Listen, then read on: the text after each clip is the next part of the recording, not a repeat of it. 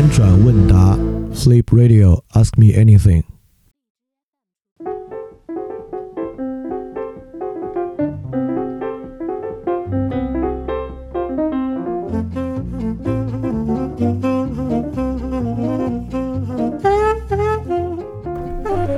大家好，欢迎收听第十五期的饭店问答，我是李厚成。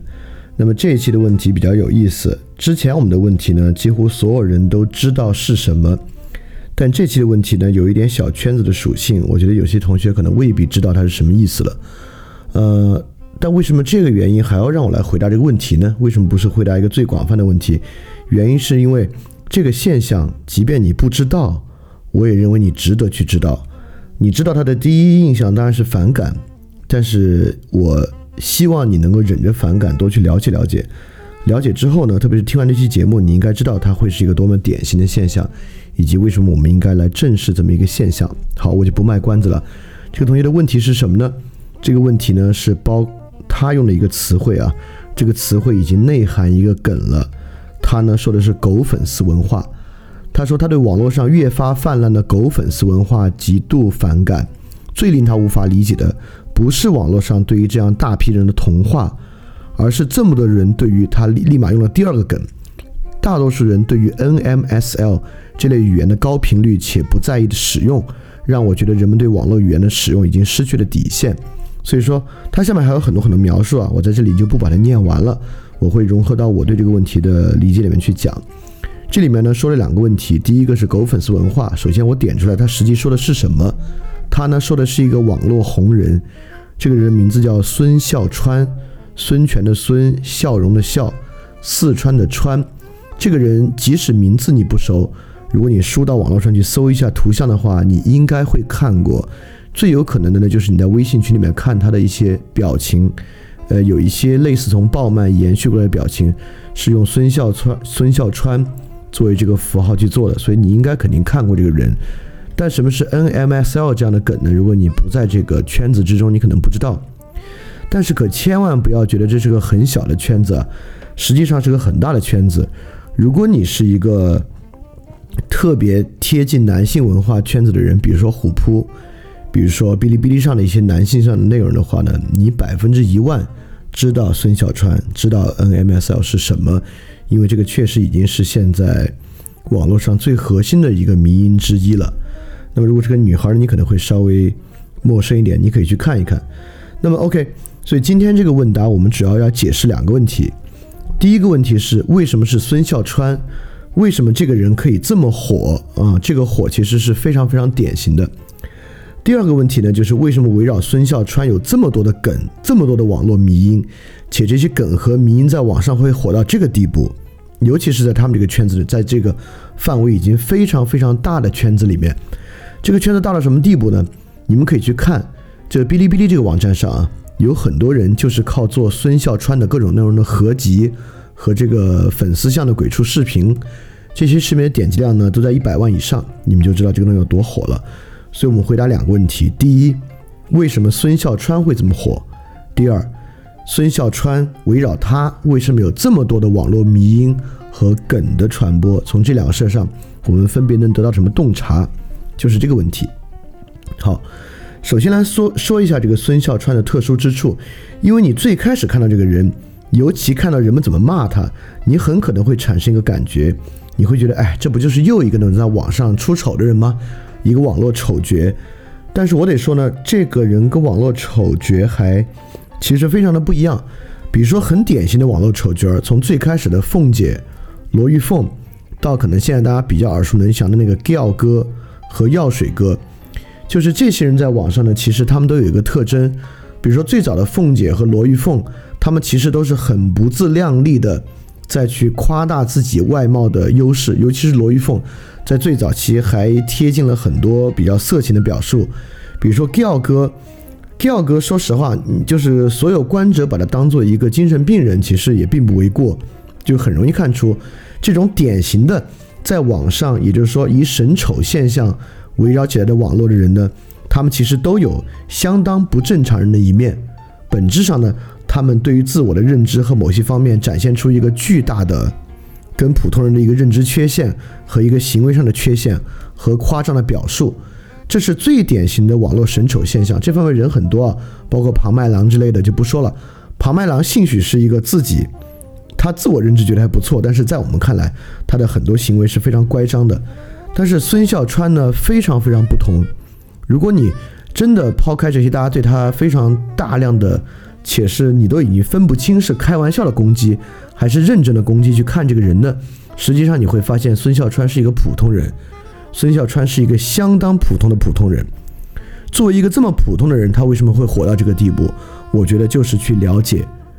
从这么一个典型的，甚至有点点奇怪的切入口。去了解这个现象非常好的一个东西了。所以说，我首先说一下，作为一个普通人，孙笑川他人格的构成是什么样的。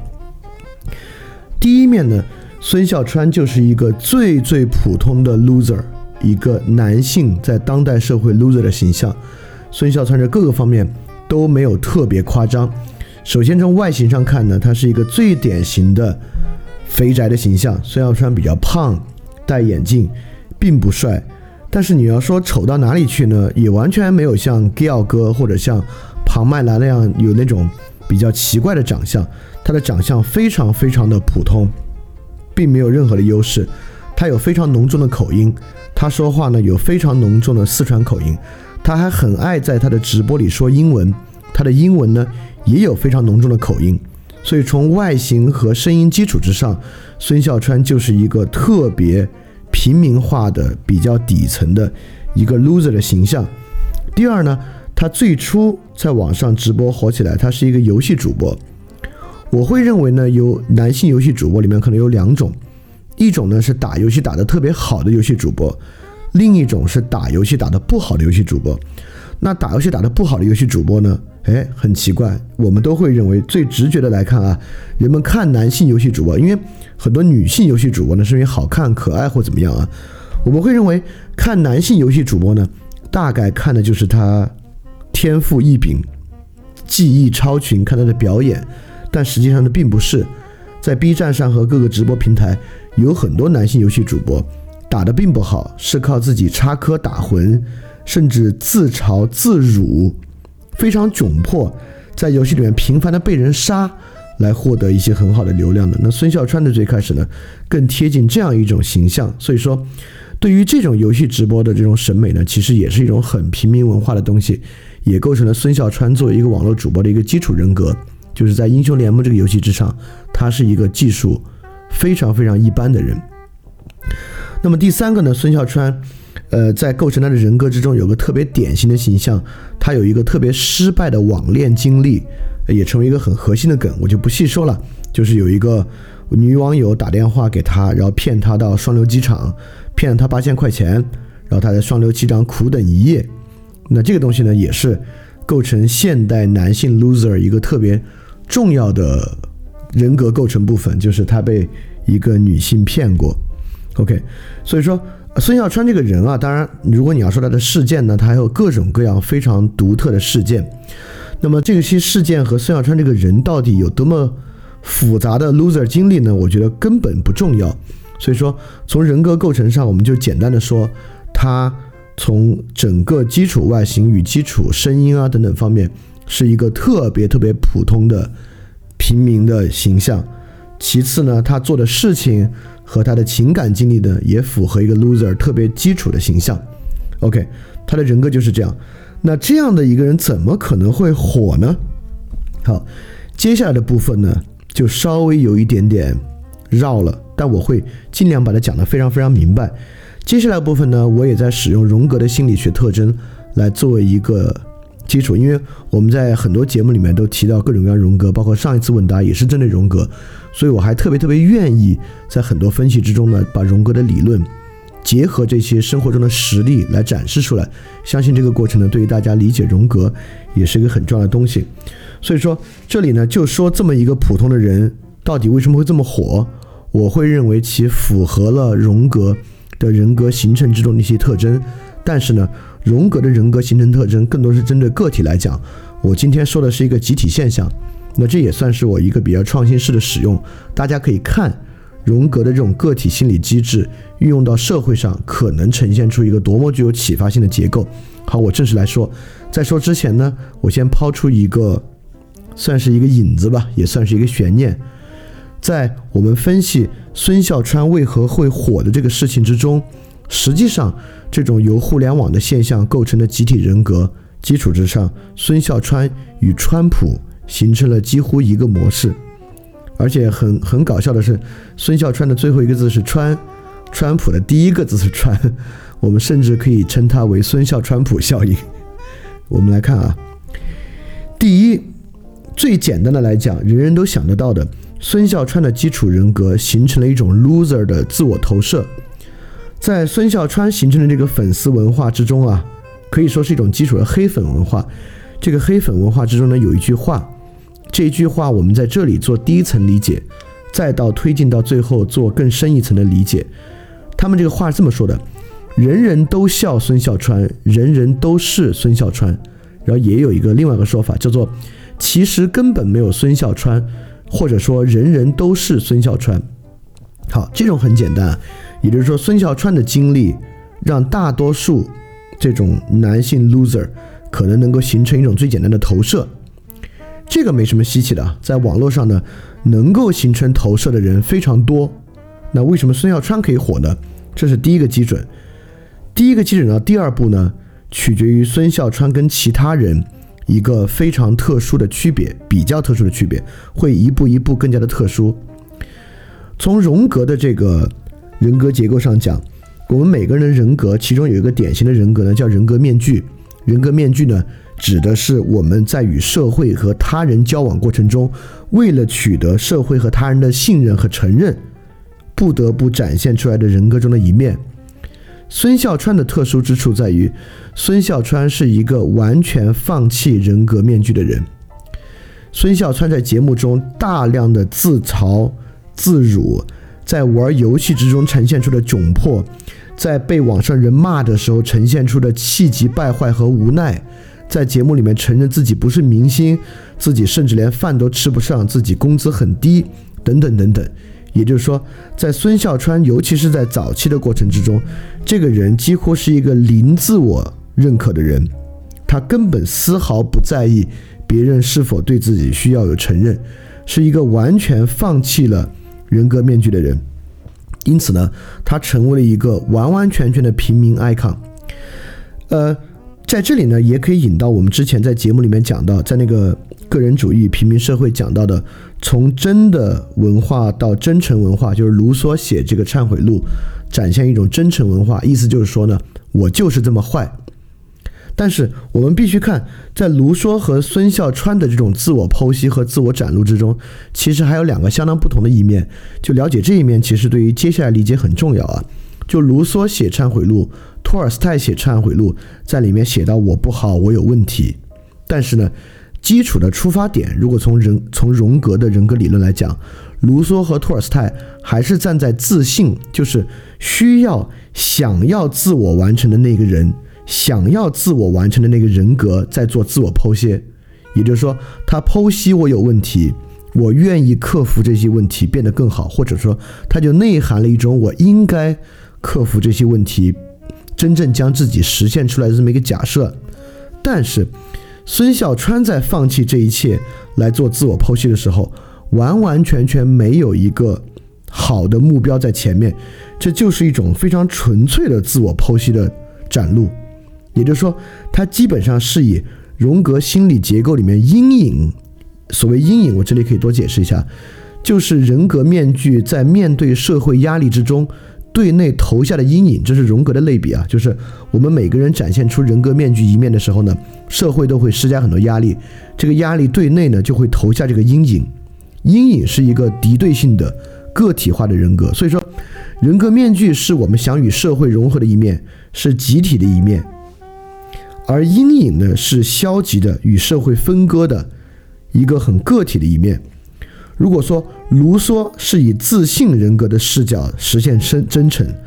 那么孙笑川就是以阴影人格的视角实现真诚。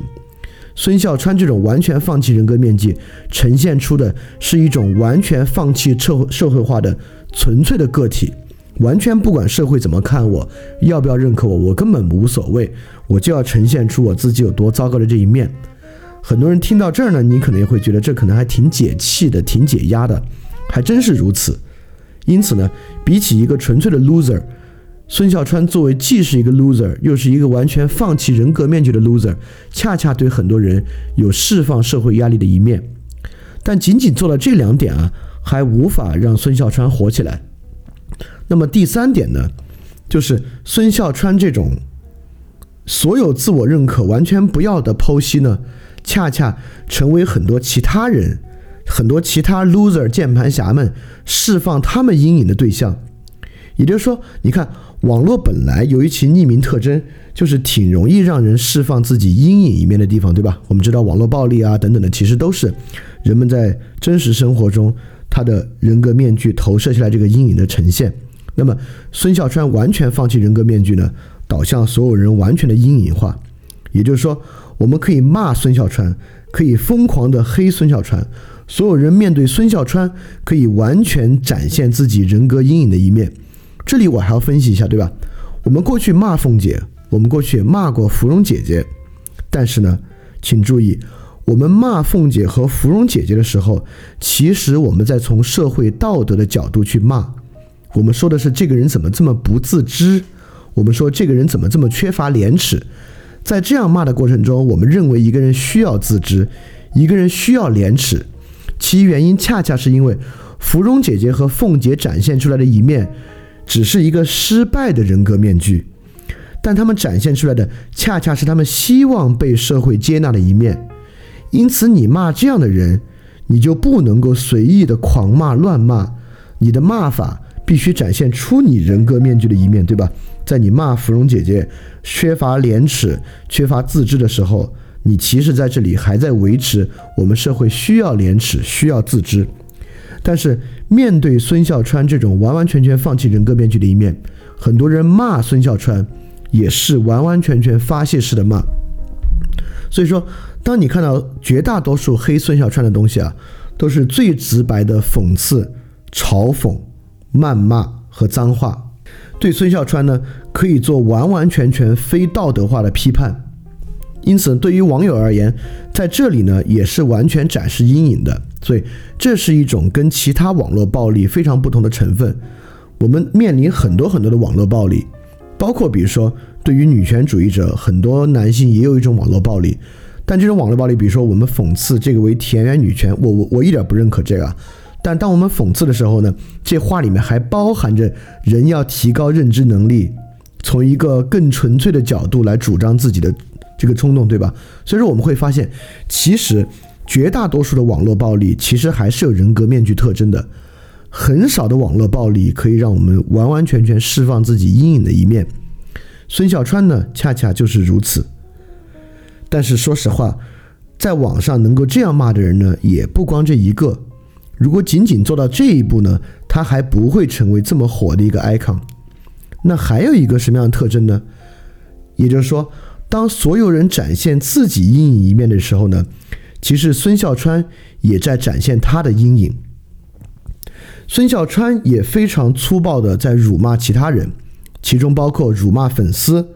在一个如果了解孙笑川的人都很知道的一个片段里面，他在辱骂他的一位邻居。孙笑川在。他的节目里展现出对于女性的调侃，孙笑川辱骂吴亦凡与蔡徐坤。当然，吴亦凡与蔡徐坤，因为他们可能外形比较好啊，成为很多男性 loser 可能最恨的人。也就是说，孙笑川不不仅在被人骂，孙笑川也在以完全人格阴影的方式去骂他人。所以说，在这个时候呢，孙笑川的行为形成了一种典型的范式，也就是说。一个完全放弃社会化的人该如何面对社会这个话题？他的展现方式就是他也以完全辱骂的方式去回敬、辱骂、调侃、讽刺。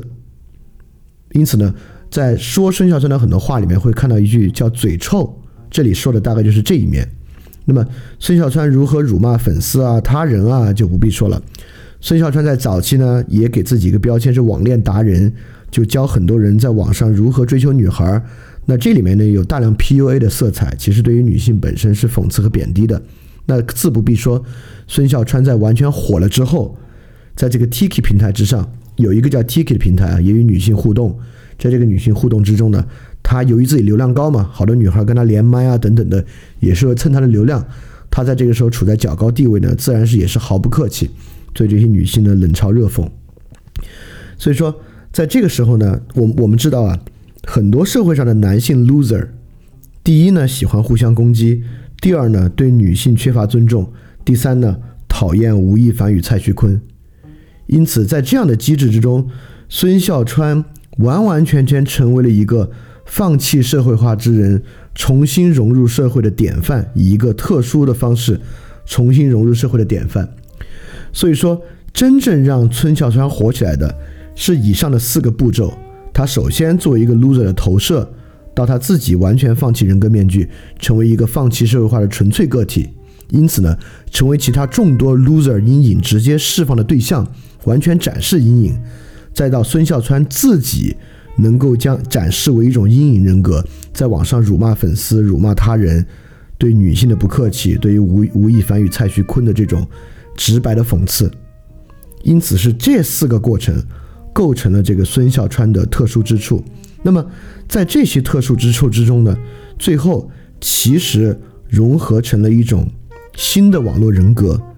这个网络人格是我们今天最需要去分析的，也是跟后来的网络迷因大大相关的一个东西。也就是说，孙笑川首先仅仅是一种对于自己不认可的投射。所谓的人人都笑孙笑川，人人都是孙笑川。大致呢，意思呢说的是，虽然我们笑孙笑川，但是男性 loser 们其实也很像孙笑川。但是走到第四步，已经成为其实根本没有孙笑川，或者说人人都是孙笑川。这里面说的呢，也是这种所有的阴影人格集中起来，成为一种再社会化的新人格的。孙笑川的自嘲上升为男性的整体自嘲。到第四步，孙笑川对于社会的恶毒攻击上升为这些男性整体对社会的恶毒攻击的过程。只有走到这一步，孙笑川才跟网上的其他很多男性不同，成为这么典型的一个文化 figure。这个文化 figure 呢，非常的特殊。你要问经常在网上关注孙笑川、使用他的梗的人呢，他们都会说，我们其实根本就不喜欢孙笑川，我们。就是去拿他开玩笑，拿他寻开心，但反过来呢，在孙笑川，比如说在他们需要去骂吴亦凡的时候，比如说虎扑上一个有有吴亦凡的帖子，攻击吴亦凡最好的方式就是在下面说，哎，你们怎么把孙笑川的照片放出来了？意思是说他们长得像，来攻击吴亦凡。比如说蔡徐坤的帖子，他们就会说，哎，这不是孙笑川的弟弟吗？以此来攻击蔡徐坤。所以孙笑川对他们来讲呢，又是一个非常非常好用的，与他们其实站在同一战线的这么一个 figure。所以说，首先呢，经历这么几个过程，一种自嘲，孙笑川的自嘲形成一种个体的非道德化的形象，孙笑川被攻击，成为一种个体的非道德言论的集成，孙笑川对外的攻击和抱怨，这里展示了一种内化的。被粗暴对待的东西展现到外面的可能性，在荣格的心理学之中，还真有两个词汇来说这个，一个叫做 autoerotic，一个叫做 artistic。这两个词的意思呢，分别是自体性欲化和自闭化。这个第第一个跟性相关，其实在孙笑川身上还真有一个梗啊。说到这里，很多人呃，我就我我就不在节目里说这个梗了，因为这个梗实在是不让人愉快。但是呢。呃，我们也知道弗洛伊德的这个心理分析之中，性作为根本动力就是利比多的一个特别重要的方面啊。在那个伪娘与扶他那期节目，虽然很有争议啊，但不管怎么说，我们也看到一种自体性欲化在这个过程中非常重要的表现。而自体性欲化呢，转换成攻转化为攻击和暴力行为，就是性的冲动与暴力冲动的转化关系呢。相信如果对心理学稍微感兴趣的呢，之前也说过，确实。孙笑川对外的攻击和抱怨，就孙笑川这个人的怒气，本身强烈的展现出一种自自体性欲化，就这个 autoerotic 和自闭化的一种冲动。这种自体性欲化是什么呢？是一个个体啊，纯粹自我化的决心。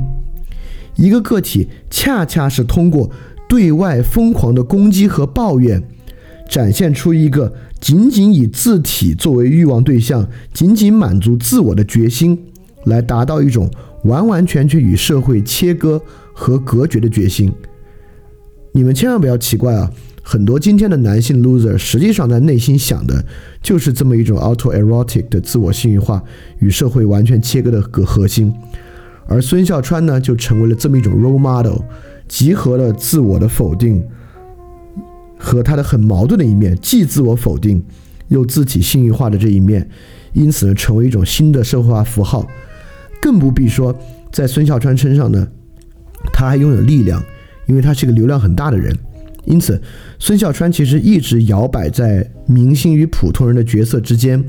就是他经常在节目里说呢：“我不是明星，我不是。”他他他其实想说大明星啊，但是他有方言嘛，就是代明星，所以你们搜孙小川会看到很多代，就是代表的代，而不是代表的代啊，就是黑带白带这个带这个字，其实说的是大这个字，因为他有四川口音，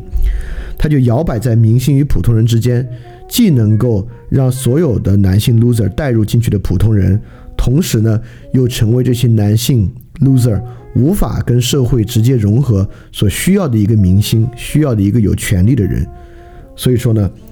这些融合成一种新的网络人格，我把它称为呢以阴影为主的人格面具。它最后确实与社会再融合了，但这个再融合呢是以阴影作为基础的。这种东西呢，其实我认为这是一种全新的品种。什么叫这是一种全新的人格品种？只有互联网才会催生这种品种。是因为在过去，在荣格的那个时代啊，在荣格说这个人格 type 的时候，阴影是一种非常自我化的东西。确实，在那个时代，并没有匿名网络环境可以让一个人把阴影完全释放出来。在一个真实人际关系的年代，如果一个人在社会上完全把阴影释放出来，他可能要么被当做一个疯子，要么完全跟大家众叛亲离。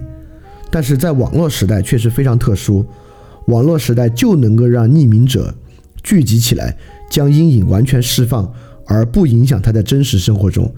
也就是说，一个这种男性 loser 可能在真实生活中跟大家相敬如宾，跟人们关系都挺好，但是在网上呢，加入嘲讽孙笑川，并且跟着孙笑川嘲讽网上很多人这个大军之中，这是完全可能的。因此呢，我认为阴影集结成为社会人格是一个全新的品种。是一个只有在互联网之下才有的。当然，言下之意也看出，这个互联网确实可能并非是一个好东西啊。所以说，孙小川为什么很值得去讲这个现象呢？我们在这里就可以看出来了，这就是一种社会的精神动力、精神的力学，在孙小川身上呢，能看到在互联网情况之下做一个特别典型的呈现。这个东西呢，我就觉得可以管它叫类似于就是孙笑川普效应。这个孙笑川普效应，接着互联网呢，就能够在社会上形成以阴影为主的人格面具。当然呢，这种人格面具是有问题的。什么问题呢？第一问题，这种人格面具是高度具有攻击性的人格。这攻击性的来源，我们在刚才其实已经讲过了。其根本原因呢，就是因为他既自我厌弃，又放弃人格面具。所以说，这个人这个阴影啊，投射下来几乎是反社会化的、反社会性的。高度攻击性的，在这点上，我们开始把川普加进来啊。有没有发现，不管是孙笑川还是川普，其实都是高度具有破坏性的。呃，川普的破坏性我们在这里不细说了，川普几乎反对建制性的一切。那孙笑川呢？他既是对于呃很多女性偶像的破坏，比如说吴亦凡啊、蔡徐坤。那孙笑孙笑川本身呢，也是对于词汇强烈的破坏。其实我们这个一会儿就跟我们要说的网络迷音高度相连啊，在孙笑川的网络迷音之中，有很多极其正经的词汇，比如说儒雅随和，比如说抽象，比如说圣经，比如说天皇。当然，这些词一沾孙笑川呢，自然都是非常非常糟糕的意味。所以说，本身呢，也是一种对于语言的高度破坏和解构。这个语言这点，一会儿我们在网络迷音那里会细说啊。所以说呢。这种以阴影为主的人格面具是高度高度的具有破坏性的，因此，这个东西呢，其实这种阴影的破坏性是非常难以自我察觉和认知的，因为阴影本身呢，几乎恰恰就是对于道德的完全反对。而我们知道，不管在康德的哲学中，道德与自由几乎是对应的词汇，对吧？在我们上一期说克里希那穆提里面呢，也提到了自由与纪律呢，几乎是对应词汇；纪律与觉察呢，几乎是对应词汇。所以说，在这么一个比较非理性的谱系之中啊，但我希望我现在说非理性，应该不会有听众觉得啊，为什么要说非理性这坏事儿啊？也希望大家至少不这么想了，大家完全可以从我提供的这个启发去思考，道德、自由、纪律、觉察这四个词，可以说某种程度上近乎是同义词。恰恰在这个情况之下呢，阴影真的是一种非常难以自我觉察。和自我认知的状态，导致不管是孙笑川还是川普这两个人本身及其构成的这种以阴影为主的人格面具的集体人格，都是非常难以自我觉察和认知，也是非常难以转换的。所以说，这种社会化的人格阴影症，就这种孙笑川普，我管它叫孙笑川普症候群，其实呢，就是其实危害是非常非常大的。呃，因此，川普是有权利的，孙小川呢就是一种非权力化的川普，这里面呢必然包含平民主义，包含民粹，包含仇恨，包含敌意。说到这里呢，我再说的极端一点啊，其实就是这，说实话啊，这背后就是一整套法西斯意识形态。记不记得刚才道德、自由、纪律、觉察是一组词汇，里面有个纪律。有一个很著名的法兰克福学派的，呃，算是心理学家和社会家弗洛姆，写过一个词叫“逃避自由”。这个“逃避自由”说的就是二战的时候德国人为什么会选择那么的一个意识形态。实际上那次事件呢，也能看出强烈的社会化人格阴影症。这个社会化人格阴影症呢，就是以党卫军的一套宣传系统为核心的，当然与这个孙笑川普效应症候群呢有点区别。但是其实孙笑川普症候群背后呢，也是一整套法西斯主义的意识形态，是非常非常像的。因此，这个东西为什么今天要讲另外一个原因呢？就是它确实很值得重视。这种孙笑川普症候群其实是一个对社会解构力和危害力非常非常大的一个现象。这里面包含了一种非常重的，呃，一种自我的判断。它基本上是说，这种孙笑川普症候群的每一个自我会说。在这个症候之下啊，参与者会认为个人的自我实现是永远无法获得的。呃，今天确实有好多人是放完全放弃这个的。因此呢，每个个体会产生特别极其强烈的不完整感。这个不完整感也是荣格的一个术语啊，叫 sediment decompletude，和这种没结果的越来越坏的感觉。就是他一边骂吧，他不会越骂越好。他实际上会在这个对外批判和攻击的过程中，他其实会觉得生活越来越坏。就他一直骂着蔡徐坤和吴亦凡，不是这么越骂越骂，蔡徐坤就倒了，吴亦凡就倒了。他其实越骂越会深陷在女性还是可能喜欢这样的男性，因此自己的结果会越来越坏的环境之中。越是这样的恶性循环呢，自我就更更被孤立，自我就更与社会难以融合，更难以融合呢，就更放弃人格面具，就更拥抱阴影。因此，在主体和环境之间这种投射阴影越来越多呢，他就越难看穿这个幻象，越难看穿这个东西本身的坏处。所以说呢，这个孙笑川普症候群啊，还是一个不断螺旋下降的一个恶性循环。所以这个东西呢是非常非常值得我们去注意的。OK，所以说我基本上回答了为什么孙笑川会这么火，为什么是他。为什么他有特殊的典型意义？这个问题也说明了这个东西呢到底坏在哪儿。那我们现在来说说第二个问题啊，就是为什么围绕这个孙笑川会有这么多的梗，这么多的网络迷因？我把这个呢称为，我我想把它说的更玄一点啊，我把它称为语言魔法。就是我说魔法呢，并不是想把它变得这种哈利波特低龄化的一个类比，完全不是。我说的就是 exactly，这就是个魔法。呃，大家听听我是什么意思啊？呃，首先呢，就是人们的人格阴影越集中，越容易产生语言效应。呃，这个我可以举个别的例子，比如其实德云社也有这一面。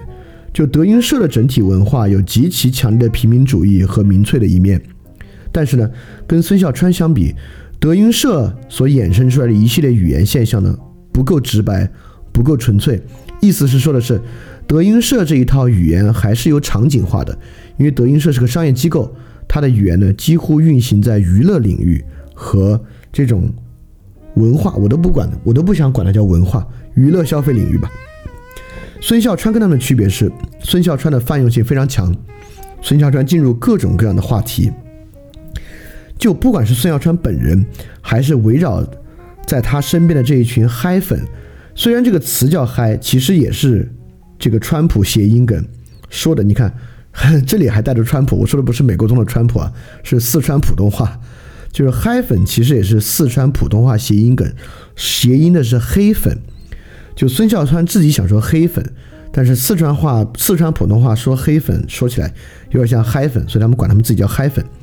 就这个嗨粉跟孙笑川群体啊，可说是一个造梗引擎，引擎就是，呃，就是你进入这个圈子，初看你自己甚至会很疑惑，因为这里面有无数的黑话。什么狗啊、代代啊、圣经啊、嗨啊、天皇啊、抽象啊、儒雅随和，你打眼一看，其实都不太知道这是什么意思，你有点不知道什么意思。但为什么围绕这个孙笑川会呈现出这么多的梗呢？其中有一个原因还没到这个语言魔法这里啊。我先说，首先我们刚才分析了孙笑川作为一个非社会化人格。他不迎合任何东西，他不跟进任何价值，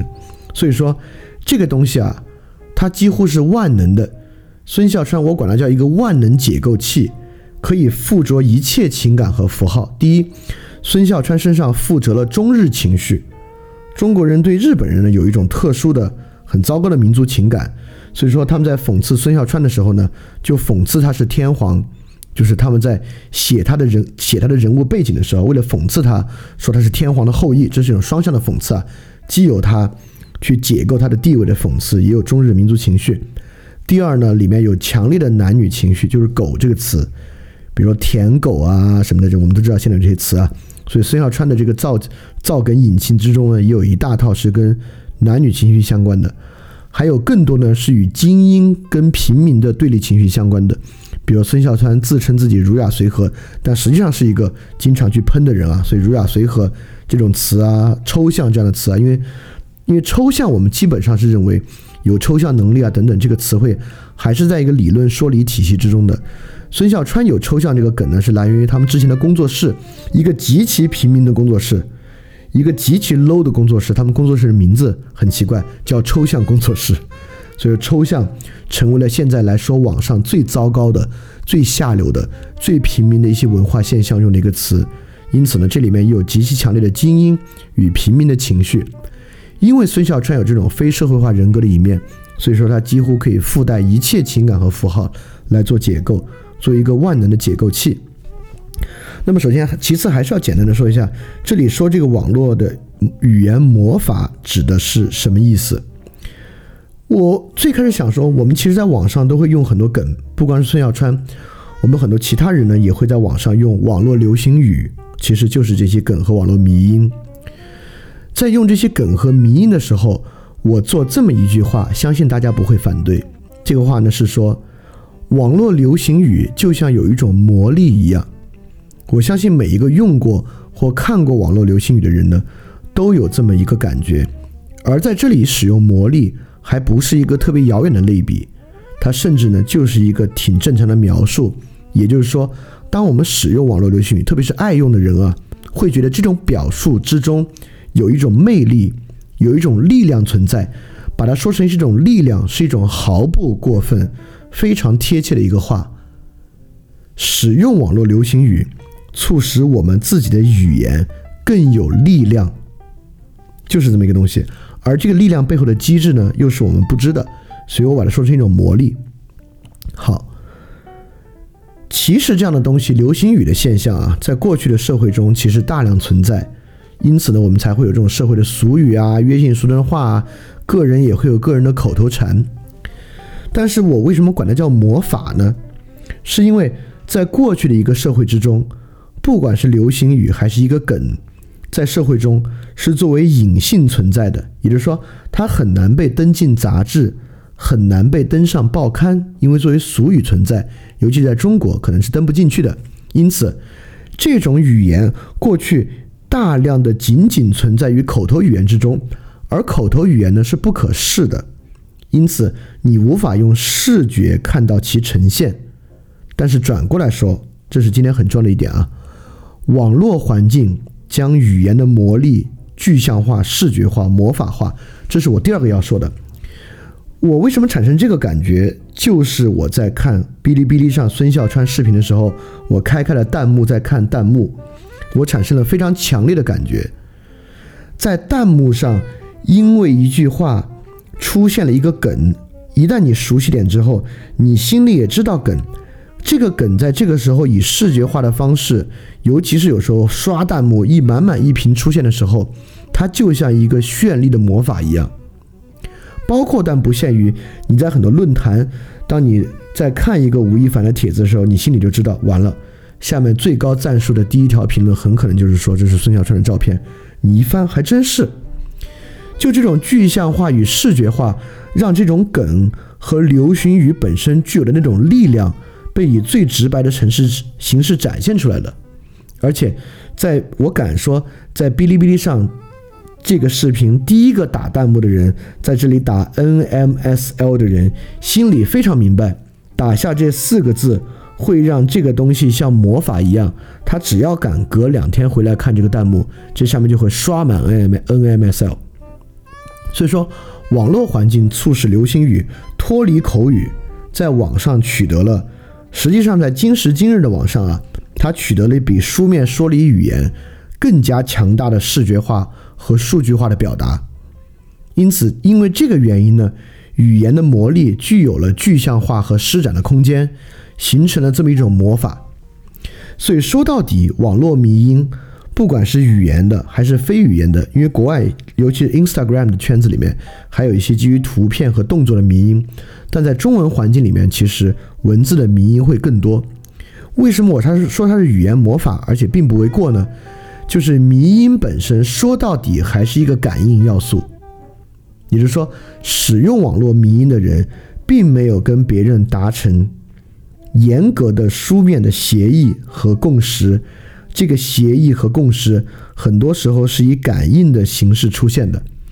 而且这种感应本身其实有强烈的中国本土文化的要素，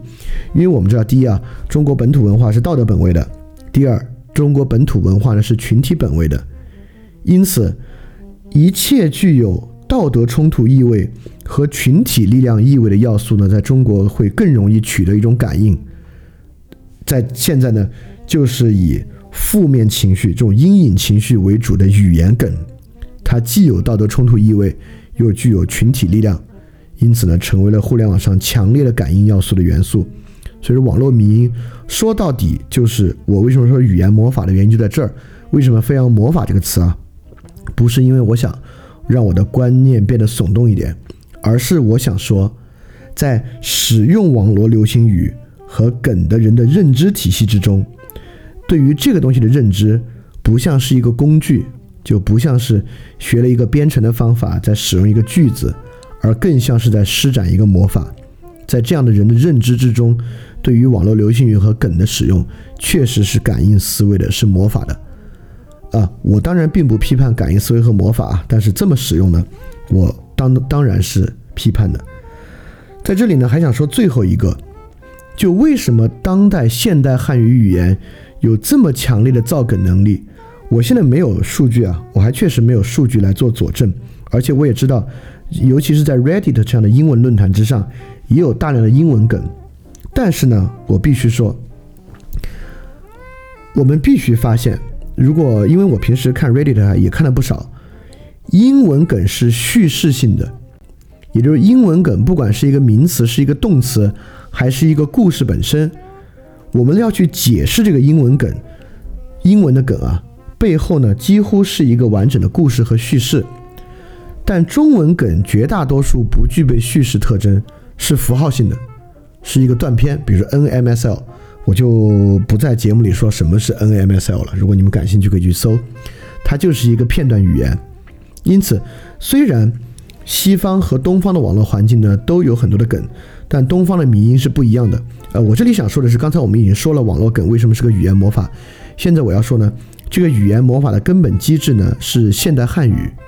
因为我之前其实在节目里面数次提到过，我可能开始有点想关注现代汉语的问题，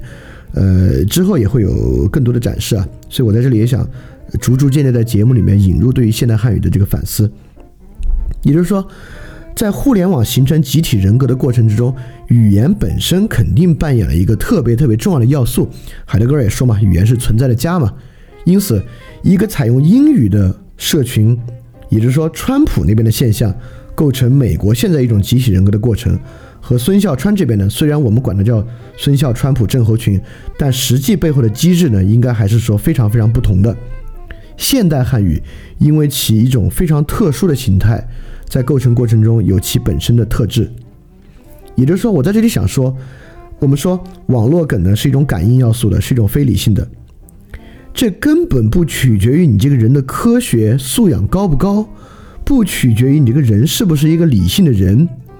决定使用网络梗其中一个特别重要的要素，根本是语言系统内涵的，而不在于你这个人有什么样的认知特点，比如说。中文有一个特别重要的梗，叫做“人类的本质是复读机”，对吧？这个梗背后没什么故事吧？没有叙事性吧？背后的 theory 完全是一个符号式的独断。当然，这句话“人类的本质是复读机”本身就在说这个迷因传播啊这个事情。也就是说，我现在主张今天的节目里面，我我肯定没有时间去完整论证了，我就是把这个提出来，大家可以去想，之后肯定我们也会找机会来说。现代汉语已经内构了一套快速生成网络迷音的方式，而且生成出来的呢是感应要素的，也就是说，现代汉语内构了一套由语言形成集体人格的能力，说的是这个东西。因此，孙笑川这个现象和这个切口呢，其实看到的是三个内容，在这个语言结构之下，第一，现代汉语的语言结构本身。这有一个结构，对吧？第二，现代汉语的结构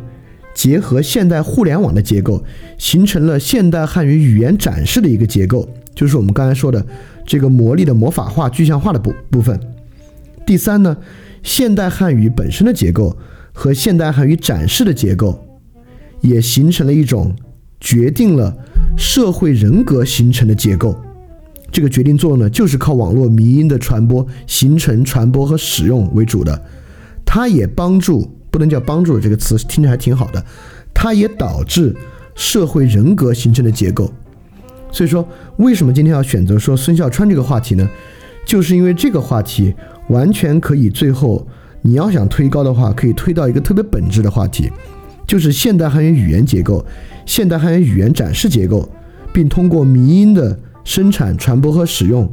进而形成现代社会、现代社会人格形成结合这个过程。现代社会人格呢，从孙笑川这个人和他的粉丝身上得到了极大的展现，而孙笑川以及围绕他的呢，又是一个梗，一个网络迷因的大型生产引擎，可以反推至语言展示结构和语言结构本身之上。所以说，呃。我这么说呢，就是孙笑川确实是一个特别值得研究和思考的现象，而现在对他投注的注意力肯定是不够的，就是我们没有足够严肃的对待这个话题，并且对他进行分析。嗯，大概今天要表达的就是这些。所以说，我觉得今天讲的东西还挺多的，但是基本上回答就是为什么孙笑川会这么火，以及为什么孙笑川会有这么多的网络迷因围绕他展开。从这里面我们能看出什么？其中呢，使用了荣格的心理学，并且把它，呃，化用到这个社会人格这个之上来看待这个问题，也在这个梗上呢，我们用这种感应式的语言魔法来看。所以说，在今天的论述过程中呢，我们也践行了或者尝试了我们怎么能够结合这个话题，把非理性的要素在里面做融合的这么一个方法。希望呢，也是对于荣格和非理性这种思维的一个好的例子。OK，那今天就说到这儿啊。啊，我觉得今天说的还挺好的，但是我也非常清楚，就听者呢可能未必能接受这么多，听者有偏见的呢，可能还是会喷我。这个我现在已经完全习惯了，也无所谓了。如果你没听听明白呢，我非常非常推荐你可以多听几遍这些节目，应该是会很有帮助的。但如果你有问题呢，也欢迎你发邮件给我提问，就请发到 ask at flipradio dot club，ask at f l i p r a d i o dot c l u b 就可以向我提问了。OK，那今天节目就到这里，非常感谢你对于范儿电台的关注。那大家要记得敢于去相信，我们下期再见。